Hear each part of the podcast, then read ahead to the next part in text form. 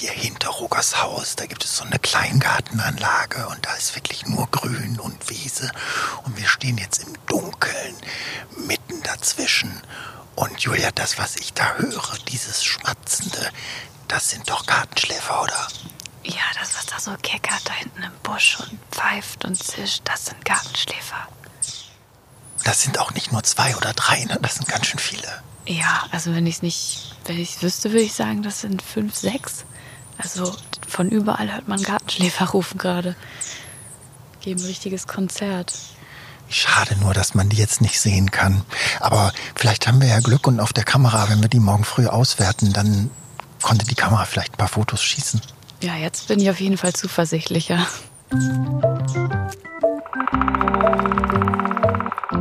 Winnies wilde Nachbarn.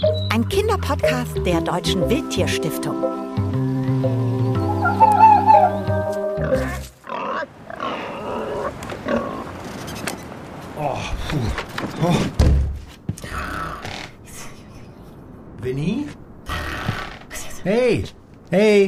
Winnie. Jetzt wach doch mal auf. Hilfe! Hey, hey, hey, Winnie, ich bin's. Was soll das? Hendrik, hallo. Du musst aufwachen. Also- Unser Podcast geht los. Und ich hab doch Anouk mitgebracht heute. Hi, Winnie. Ich habe gerade meine Siesta gehalten. Die brauche ich. Sorry, es tut mir leid, aber Das weißt du doch. heute geht es hier echt um eine kleine Sensation. Sensation. Wir haben ein echt seltenes Tier gesehen. Ja, also wir fangen einfach schon mal an. Hallo, herzlich willkommen zu unserem Podcast der Deutschen Wildtierstiftung aus der schiefen Eiche. Wir reden hier über Wildtiere in der Stadt und ich habe ein Tier gesehen, das es nur ganz, ganz, ganz selten gibt. Und um das geht es heute. Und mit dabei ist Anouk. Anouk, magst du dich einfach mal selbst vorstellen? Ja, also ich bin Anouk. Ich gehe bald in die vierte Klasse. Ich habe Farbmäuse, die schlafen schon den ganzen Tag so lang, ganz zusammengekuschelt. Ähm, und man darf sie eigentlich auch nicht alleine halten. Und sie sind halt Nagetiere. Ich finde es auch immer ganz süß, wenn ähm, die zum Beispiel Kürbiskerne nehmen und die dann zwischen die Pfoten nehmen. Und dann hört man auch richtig das Schmatzen. Das finde ich ganz süß. Das finde ich auch süß. Und das Tier, um das es heute geht, das macht es auch so. Und wer genau zugehört hat, der konnte das ganz am Anfang dieser Podcast-Folge schon mal hören. Hast du das erkannt?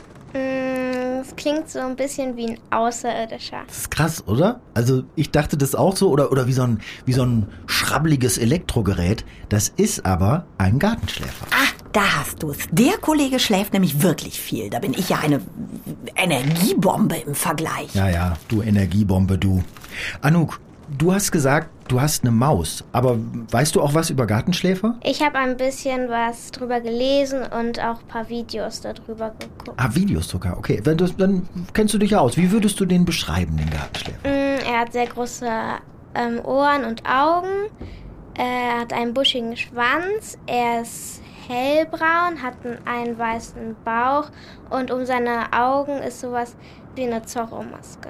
Sieht ein bisschen aus wie eine Maus. Also das hast du super beschrieben, Anouk, finde ich. Genau so sieht er nämlich aus, der Gartenschläfer. Man sieht ihn aber tatsächlich super selten, also in der freien Wildbahn draußen, ähm, weil er auch so bedroht ist. Und die Gartenschläfer-Expertin Julia und ich, wir haben ein solches Glück gehabt. Wir haben nämlich tatsächlich welche finden können. Allerdings musste ich von Berlin, wo ich wohne, aus äh, ziemlich weit fahren, um dann letztendlich einen zu finden. Bis nach Wiesbaden nämlich. Das sind fast 600 Kilometer Richtung Südwesten. Und da habe ich mich dann zusammen mit der Gartenschläferexpertin Julia Battermann auf die Suche gemacht. Zusammen waren wir bei Roger in dessen Garten. Roger hat schon den Grill angeworfen. Da knistert das Feuer schon und Grillsachen stehen schon bereit. Ähm, hat er wahrscheinlich Julia deswegen gemacht, weil wenn wir ehrlich sind, jetzt ist es äh, ja so am frühen Abend 18 Uhr, 6 Uhr, halb sieben. Wir müssen schon noch eine Weile warten, bis wir Gartenschläfer sehen und hören, oder? Ja, wir müssen noch eine ganze Weile warten, weil jetzt ist es ja noch hell und Gartenschläfer werden erst wach, äh, wenn wir quasi schlafen gehen, weil sie nachtaktiv sind. Und so lange müssen wir eben warten, bis es wirklich stockdunkel ist, damit wir eine Chance haben, sie zu finden. Und wenn du, Roger, durch deinen wunderschönen Garten hier mal gelaufen bist, des Nächtens, wenn du nicht schlafen konntest oder so, und hier über deinen Rasen gegangen bist, die Sträucher angeschaut, die Blumen, die du so schön angepflanzt hast, hast du schon mal einen Gartenschläfer gesehen? Ich habe einmal einen gesehen, den habe ich zufällig erwischt hinter der Hütte, aber normalerweise sieht man die nicht, man hört sie nur. in den Sträuchern rechts und links zu den Nachbarn. Ähm, so ab 11 Uhr abends hört man es dann pfeifen und keckern äh, und denkt, da ist Riesenparty. Julia, du als Gartenschläfer-Expertin musst ja aber auch mal zugeben, das sind ja Tiere, die schlafen ganz schön viel. Ne? Die schlafen den ganzen Tag, habe ich jetzt gelernt. Und was ich auch gelesen habe, ist, die schlafen ja auch den ganzen Winter und bewegen sich fast gar nicht. Der Gartenschläfer hält Winterschlaf, um eben diese Zeit, wo er keine Nahrung findet, denn Gartenschläfer fressen Insekten und Blüten und ähm, auch Früchte und Samen, die gibt es natürlich im Winter nicht. Und deswegen muss er irgendwie sich überlegen, wie er diesen Winter dann verbringt. Und das macht er, indem er Winterschlaf hält.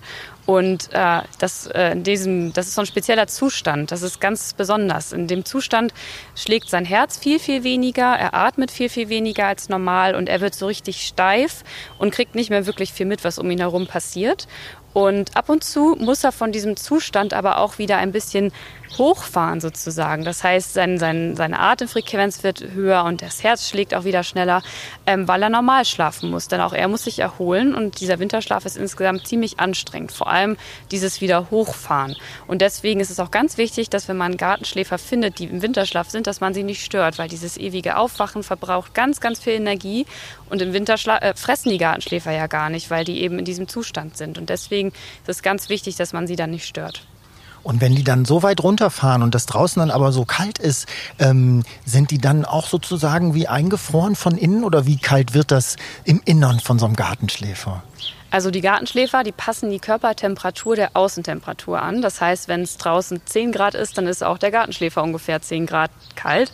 Und das kann er machen bis zu einer Außentemperatur von minus 1 Grad. Also das ist wirklich schon sehr, sehr kalt und ja, das Tier ist dann eben auch so kalt. Aber jetzt ist der Winterschlaf ja zu unserem Glück, denn wir wollen sie ja beobachten, vorbei. Die Gartenschläfer sind längst schon wieder aktiv und kriegen jetzt auch gerade Kinder, oder? So Ende Mai? Genau, also die Paarungszeit, die beginnt eigentlich relativ nachdem der Winterschlaf endet. Und äh, nach einer Tragzeit von so 20 bis 25 Tagen kommen die Jungtiere zur Welt. Und das ist genau jetzt, also Ende Mai, Juni, Juli, das ist so die Zeit, wo die Gartenschläferbabys zur Welt kommen. Und kriegen die dann eins oder zwei, wie bei Menschen auch, oder 20, wie bei manchen Tierarten? Nicht ganz so viel, nicht ganz so wenig. Genau dazwischen äh, Gartenschläfer bekommen meistens so vier bis sechs Jungtiere. Okay, dann Julia, führ mich doch mal ein bisschen durch Rogers Garten und zeig mir, wo die Gartenschläfer das hier wohl mögen könnten und vor allen Dingen vorab, warum gefällt den Rogers Garten eigentlich so gut? Die Gartenschläfer fühlen sich bei Roger so wohl, weil er auch wilde Ecken in seinem Garten hat. Denn dort können die sich gut verstecken vor ihren Feinden und finden auch viele Insekten, die sie ja so gerne fressen. Und Roger hat auch viele beerentragende Sträucher, wie so Johannisbeere, Brombeere oder Himbeere. Und die fressen die eben auch gerne, die Früchte. Und deswegen fühlen die sich hier so wohl. Und sag mal, du bist ja jetzt aus Hamburg hierher gefahren nach Wiesbaden, also vom Norden in den Süden. Ich bin von Berlin gefahren, auch viele hundert Kilometer. Aber diese Art von Hecken und Büschen und Natur, die gibt's bei uns doch auch. Bei uns gibt's aber keine Gartenschläfer. Die gibt's nur ja, so im Süden von Deutschland, im Norden auf jeden Fall nicht. Woran liegt das? Genau, also das liegt daran, weil Gartenschläfer ursprünglich in Gebieten vorkommen, die eher bergig sind. Zum Beispiel im Harz, das ist ja so ein Mittelgebirge äh, in der Mitte von Deutschland. Ähm, und dort kommen sie eben noch vor. Aber äh, jetzt heutzutage gibt es sie da auch noch, aber nicht mehr so viel. Und die kommen eher als Kulturfolger in unseren Gärten äh, in Stadtnähe vor. Ja, den Begriff Kulturfolger, den kenne ich schon. Das heißt nämlich, dass die Tiere dem Menschen folgen. Das habe ich schon gelernt, dass das bei Spatzen auch so ist und auch bei Füchsen, die ja auch in der Stadt leben. Das könnt ihr übrigens auch nochmal nachhören, die beiden Folgen zum Fuchs und zum Spatz, wo ich das auch schon gelernt hatte, was Kulturfolger bedeutet. Julia, gibt es noch mehr Ecken hier bei Roger im Garten, wo du denkst, na, das könnte den Gartenschläfern gefallen? Ja, guck mal da hinten, da ist eine Steinmauer und so ganz viele kleine Steine auf dem Haufen. Und das ist für Gartenschläfer auch super, weil die sich da sehr gut drin verstecken können. Und wenn man mal überlegt, wo der Gartenschläfer eigentlich herkommt, nämlich aus den Bergregionen, wo er auch viele Felsen hat, äh, ist das natürlich perfekt, wenn er die hier im Garten auch findet. Okay, da hinten um die Ecke. Ich gehe schon mal vor. Komm auch.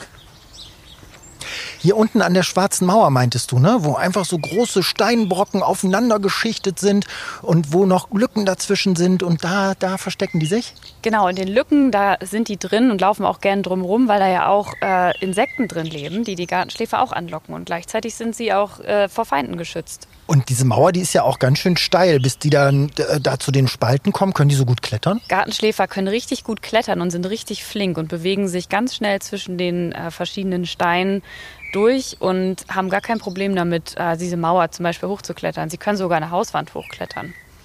Und wenn die Katze den Gartenschläfer fängt und ihn an seinen Schwanz zieht, dann hat er eigentlich Glück, weil die Gartenschläfer haben so einen kleinen Mechanismus in ihrem Schwanz eingebaut. Das heißt, dass der Schwanz abreißt und der Gartenschläfer lebendig entkommt. Das kann man sich so ein bisschen so vorstellen wie bei der Eidechse. Die schmeißt den Schwanz ja auch ab, wenn man dran zieht.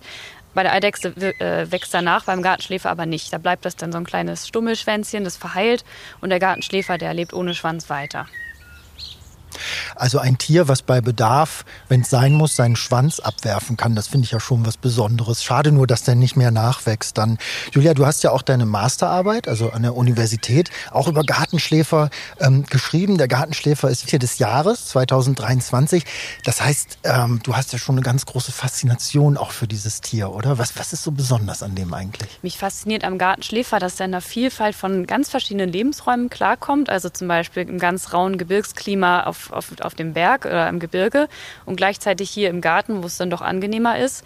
Und trotzdem ist der Gartenschläfer so stark bedroht und äh, geht immer weiter zurück und man weiß gar nicht so genau warum. Und das finde ich so spannend, weil eigentlich müsste man doch denken, dass ein Tier, das überall leben kann und alles fressen kann als Allesfresser, keine Probleme haben sollte.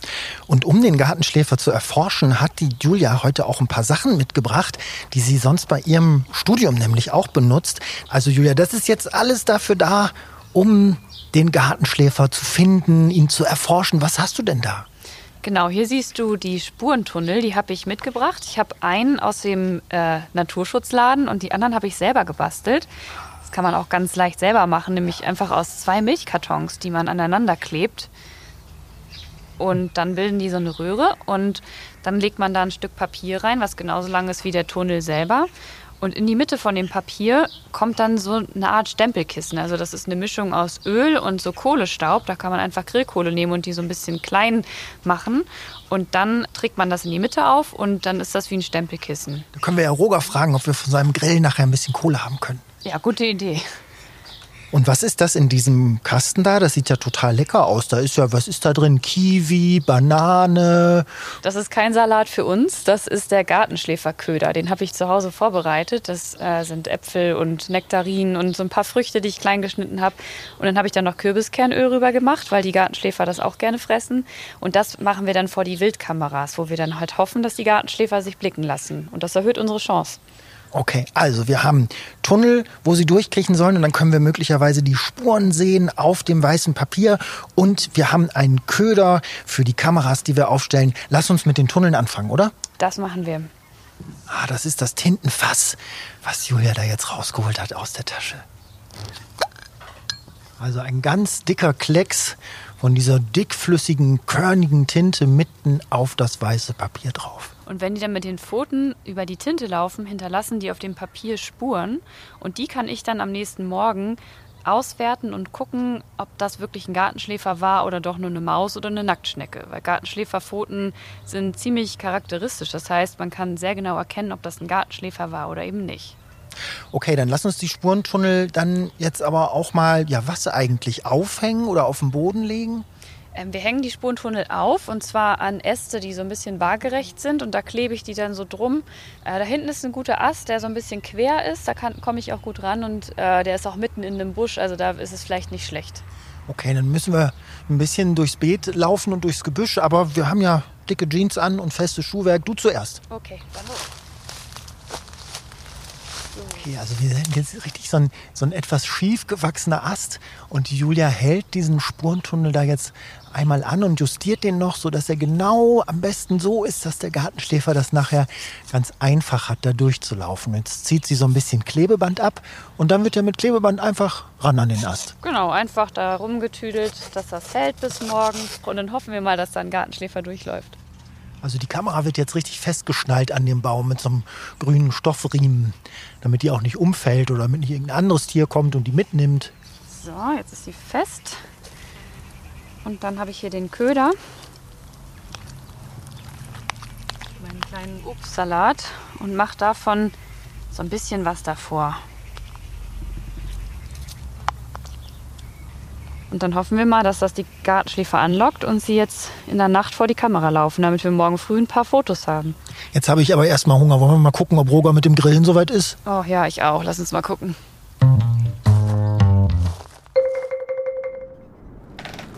Meint ihr, ich könnte auch durch so einen Tunnel durchpassen? Ob das die Julia merken würde? Naja, ich würde mal sagen, du hast schon ziemliche Riesenlatschen im Vergleich, ne? Oh, tu mal nicht so, als könntest du Spuren legen. Du könntest ja nicht mal den Gartenschläfer von einer von Anuks Farbmäusen unterscheiden. Dabei ist der ein Bilch. Tut mir leid, Anouk. Winnie ist irgendwie heute mit dem falschen Fuß aufgestanden. Also normalerweise streiten wir hier nicht die ganze Zeit. Schon okay, aber was ist denn eigentlich ein Bild? Ah, Zeit für die Bugelmaschine.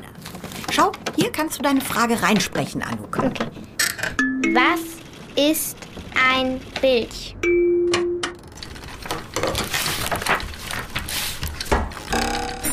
Und tada! Hier kommt die Antwort. Äh, soll ich das vorlesen? Ja, lies mal vor, bitte. Bilche, auch Schlafmäuse genannt, sind nachtaktive Nagetiere. Sie kommen nur in Europa, Afrika und Asien vor. In Deutschland gibt es vier Arten. Den Siebenschläfer, die Haselmaus, den Gartenschläfer und den seltenen Baumschläfer. Mit ihren großen schwarzen Augen, den Tasthaaren und dem feinen Gehör sind sie gut an das Leben in der Nacht angepasst. Ah, okay. Ja. Ich hätte es nicht schöner sagen können. Aber Henrik, ihr habt doch einen Gartenschläfer gesehen, oder? Ja, haben wir tatsächlich. Das war so spannend.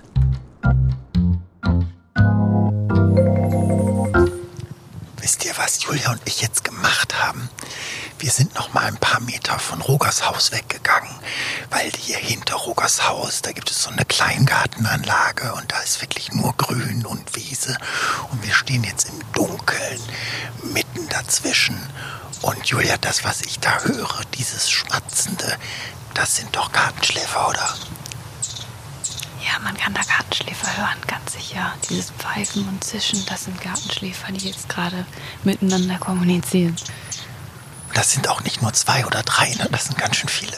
Ja, also wenn ich es nicht, wenn ich es wüsste, würde ich sagen, das sind fünf, sechs. Also von überall hört man Gartenschläfer rufen gerade. Geben ein richtiges Konzert. Schade nur, dass man die jetzt nicht sehen kann. Aber vielleicht haben wir ja Glück und auf der Kamera, wenn wir die morgen früh auswerten, dann konnte die Kamera vielleicht ein paar Fotos schießen. Ja, jetzt bin ich auf jeden Fall zuversichtlicher. Ich leuchte gerade mit der Taschenlampe in den Busch und hoffe, dass wir sie vielleicht finden können. Und den Gartenschläfer scheint das nicht zu stören. Der ruft fröhlich weiter und unterhält sich mit einem anderen Gartenschläfer. Aber wir haben sie bis jetzt noch nicht gesehen. Wir hören sie nur. So viele Gartenschläfer habe ich noch nie gehört. Das ist echt für, auch für mich ganz toll. Sehe die Augen. Wo siehst du, wo siehst du? Da siehst du, siehst du die Augen leuchten? Direkt hier vorne dem Busch. Ich kann es schwer beschreiben, aber ich, wenn ich mich nicht irre, sind das Augen, die leuchten. Und da kommt auch das Geräusch. Kannst du es sehen? Das Geräusch höre ich, aber ich sehe keine Augen leuchten. Siehst du, das ist ganz orange da. Ich kann das schwer erklären, aber da, da leuchten mich zwei orangene Augen an. Genau aus der Richtung, wo auch das Geräusch herkommt. Und ich leuchte gerade mit der Lampe drauf. Ich hoffe, ich blende ihn nicht. Aber da ist er, glaube ich. Aber der läuft doch so ein bisschen durchs Gebüsch, oder? Das Geräusch, ähm, das verändert ja so ein kleines bisschen die Richtung, wo es herkommt. Mhm. Ja, die Augen, die bewegen sich auch. Jetzt ist es weiter nach rechts, ne? Aber ich sehe ich seh die Augen nicht mehr, jetzt sind sie weg. Aber ich höre ihn noch.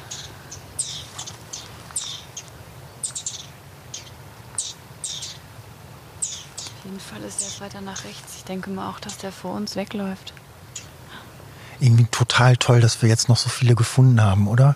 Ganz tolles Gefühl, dass da auf einmal aus diesen Hecken dann dieses Keckern kommt, Julia sogar die Augen sieht und man weiß ja, die, die kleinen, kleinen Gartenschläfer, sie sind doch hier, auch wenn wir sie die ganze Zeit vorher überhaupt gar nicht bemerkt haben.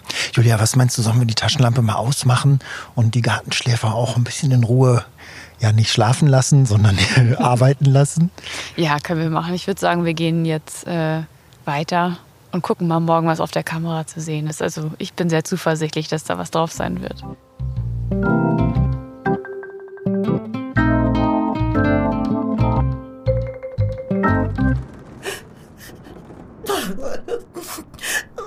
Was ist los, Winnie? Meinst du? Ich bin bin so bewegt, dass ihr einen Gartenschläfer gesehen habt. Oh. Ihr müsst wissen, wir sind ja verwandt, die Bildche und ich. Ja, stimmt. Das hat Julia auch erzählt. Ja. ja. Und wenn man sich eben nur so selten sieht. Aber seid ihr denn ganz sicher, dass ihr wirklich einen Gartenschläfer gesehen habt? Weil ihr habt ja nur die Augen gesehen. Das ist natürlich sehr gut, dass du das hinterfragst, Anouk. Das hätte natürlich sein können, aber um das genau herauszufinden, sind wir am nächsten Morgen nochmal zu Roger in den Garten gefahren.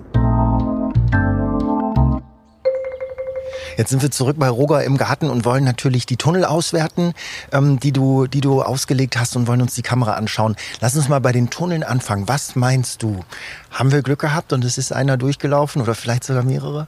Man weiß es nicht. Die Chance ist da, aber sie ist nicht sehr groß. Ähm, wir gucken mal. Wir lassen uns überraschen. Ich gucke mal rein. Das sieht gut aus. Sieht gut aus? Das ja, was siehst aus. du? Was siehst du? Ich sehe auf den ersten Blick Pfotenabdrücke und die sehen nach Gartenschläfer aus. Aber ich würde sagen, wir machen den Tunnel mal ab und schauen uns das mal in Ruhe an. Aber es sieht gut aus.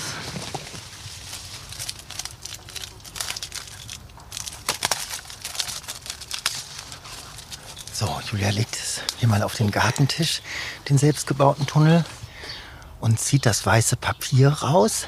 Das haben wir euch ja erklärt, dass da ein weißer Streifen Papier drin ist, äh, wo wir Tinte drauf gemacht haben. Und jetzt sieht man da jede Menge ganz kleine, tapsige Abdrücke. Tatsächlich ist durch den Tunnel ein Gartenschläfer gelaufen. Man erkennt das an den Pfotenspuren. Äh, Die sind beim Gartenschläfer ziemlich eindeutig, denn die Ballen, die sind so angeordnet wie ein kleiner Kreis. Das sieht fast aus wie so ein kleiner Saugnapf. Und äh, hier auf unserem Papier ist alles voll davon. Also es ist ganz sicher, in der Nacht ist ein Gartenschläfer durch diesen Tunnel gelaufen. Das finde ich richtig cool, die Vorstellung, dass als wir schlafen waren im Hotel, sind hier die Gartenschläfer durch die Tunnel gelaufen, die du ausgelegt hast. Also wir haben den Beweis, nicht nur, äh, dass wir sie gehört haben gestern, wir sehen jetzt auch, dass sie durch den Tunnel gelaufen sind. Und jetzt bin ich natürlich total gespannt, ob sie auch auf der Kamera drauf sind. Mache ich die mal auf die Kamera und mache sie aus. Und dann können wir jetzt mal schauen. Er hat auf jeden Fall viele Bilder gemacht, 76 Stück. Aber das ist alles nix.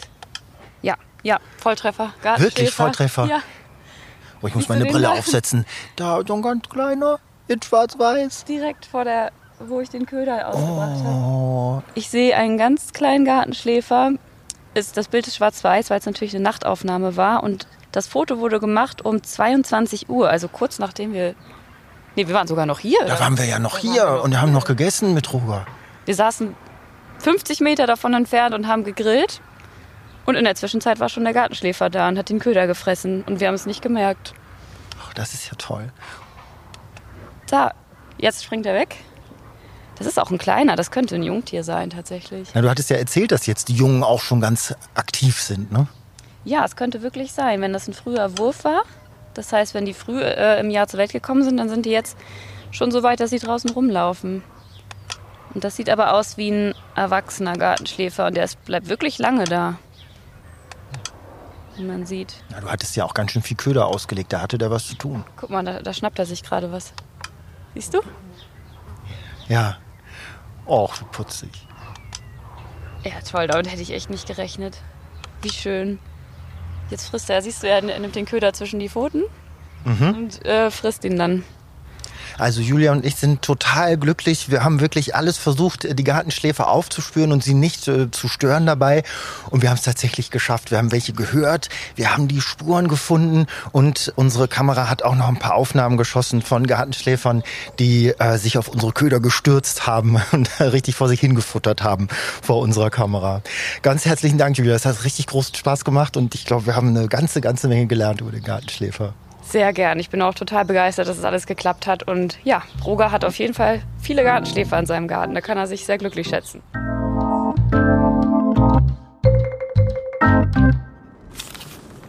Guck mal, Anouk, ich habe dir auch die Fotos von Julias Kamera mitgebracht. Hier, guck mal. Gib mal her. Wie findest du die? Oh, da läuft ja der Gartenschläfer an der Mauer lang, wie süß. Da sieht man auch richtig die Zorro-Maske. Und die Augen leuchten auch richtig. Finde ich auch mega süß, die Bilder. Kann ich gar nicht, kann ich gar nicht genug von bekommen. Und die kann sich übrigens jeder anschauen. Wir haben euch den Link in die Shownotes gestellt zu dieser Folge von Winnies wilde Nachbarn. Und nächstes Mal geht's um ein Tier, das Wolle mag. Wollmäuse? Sind nicht Wollmäuse diese Staubdinger, die sich immer unter dem Bett ansammeln? Ja, also Winnie ist auch ein alter Scherzkeks, du. Mehr Hinweise, bitte. Na gut, also, sie mögen Blüten, sie bauen Nester und sie sterben im Winter. Habt ihr eine Idee? Vielleicht Wildbienen?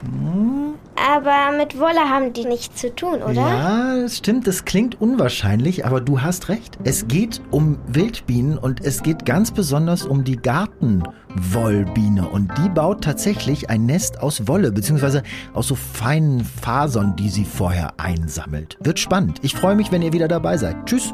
Tschüss. Also ich fand den Witz mit den Wollmäusen eigentlich ganz gut. Es ist gut jetzt, Winnie. Komm, der Podcast ist vorbei.